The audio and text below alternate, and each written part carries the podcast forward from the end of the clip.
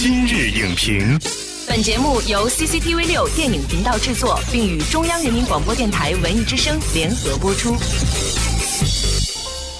品头论足话电影，今日就评八分钟。大家好，我是梁志。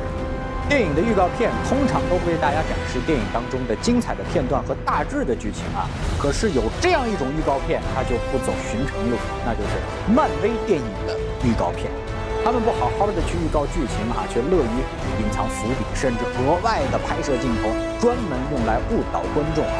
即将上映的《复仇者联盟三：无限战争》当中放出的几个预告片啊，仅超级版的版本，二十四小时点击量就突破了二点三亿，吸引着全球的粉丝们用放大镜一帧一帧的分析讨论每一个镜头背后的含义。今天我们就为您邀请到了。影评人严鹏带您深入预告片当中，寻找《复仇者联盟三：无限战争》埋藏起来的精彩。欢迎严鹏老师做客今日影评。主持人好，大家好。先问您一个问题啊，对于普通的观众来说，您觉得这一部《复仇者联盟三：无限战争》的预告片当中哈，有哪些内容是会特别吸引大家，一定要走到影院去看这部作品？我觉得第一个肯定是升级，英雄们的装备也升级了，敌人也升级了。怎么对付这么一个几乎是打不赢的敌人？这是我觉得普通观众最想看的。第二个，我觉得可以看英雄扎堆儿，分成了几组。他开始的一组，大家现在都猜测是说银河护卫队，还有这个雷神，这波人正好就是雷神三领，他们要回地球，这个事儿可能是呃这部复联三的开始。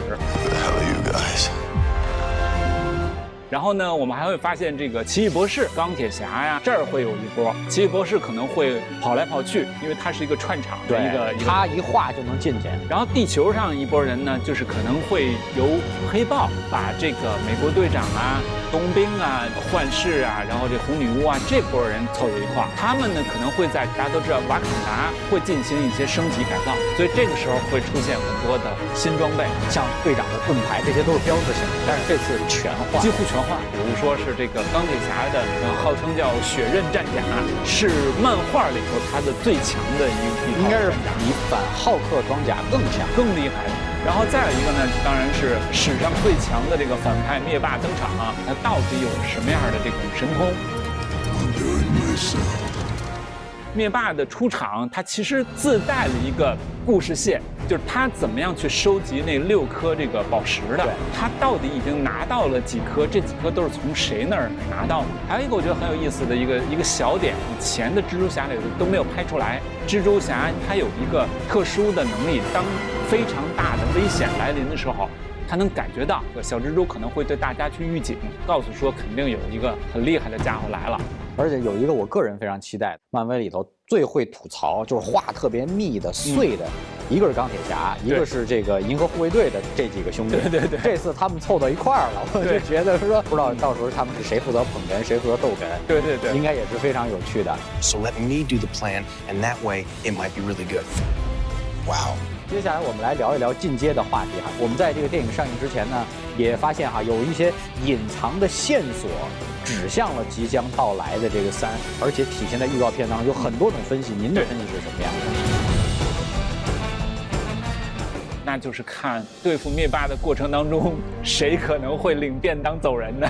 有很多种分析的思路哈，有这个特别现实党的，说谁没签约、没续约、没签合同，谁谁这个价是不是太高了？然后还有一些当然是从剧情的发展，包括结合漫画，所以说这个有很多种可能性。您觉得是什么样？看那个预告片啊。最可能领便当的两个人，一个就是美国队长，一个就是雷神锤哥。哦，对，因为我们都看到了，这是灭霸直接对付这两个人的了。而且呢，我们也都知道，美国队长后来确实就是由冬兵来出任了。这个是漫画和电影将来的可能发展都比较确定的。这个雷神呢，因为我们知道雷神三基本已经把雷神的这个故事讲完了。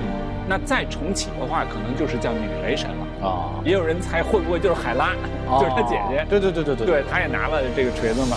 所以这两个人是最有可能。其他我觉得像稍微小点的配角的角色，都是不是有可能去领便的？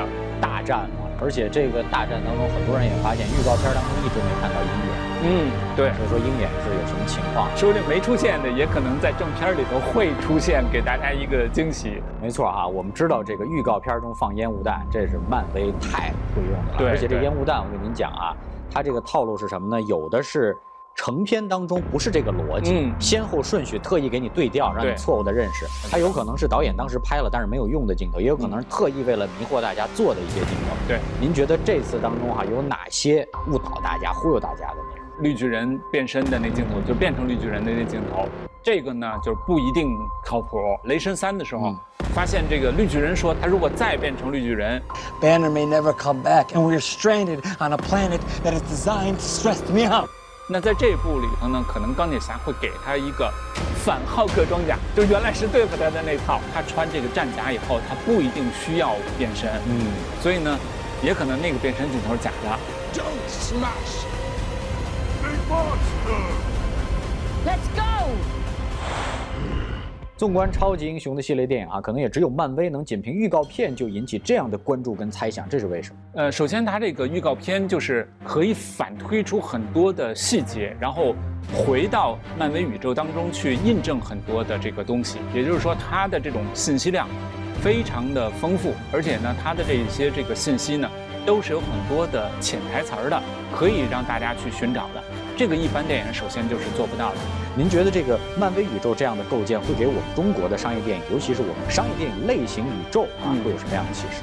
一个就是说它的布局其实还是挺稳的，就是你不能求只是一两部的这个片子成功。比如说这个《银河护卫队》，它就是走搞笑风的，对吧？然后呢，有那种很正的，像这个《雷神》第一部就走的是沙翁剧的范儿。然后《美国队长》呢，你看又走了一个谍战战争片的风格，路子都是不一样的。像一个用砖头搭起来一个整个的一个大建筑一样，这个呢，其实和我们这儿的一些拍 IP 的思路还是不太一样的。你比如说，我们这拍《西游记》。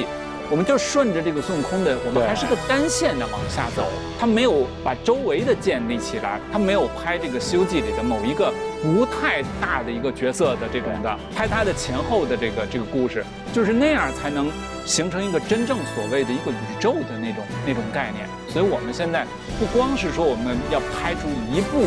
所谓商业上非常成功的片子，而是要搭建一个整体的一个不同的类型的角色的，然后呢可持续发展的这样一个思路的东西。谢谢杨老师带来的精彩的点评。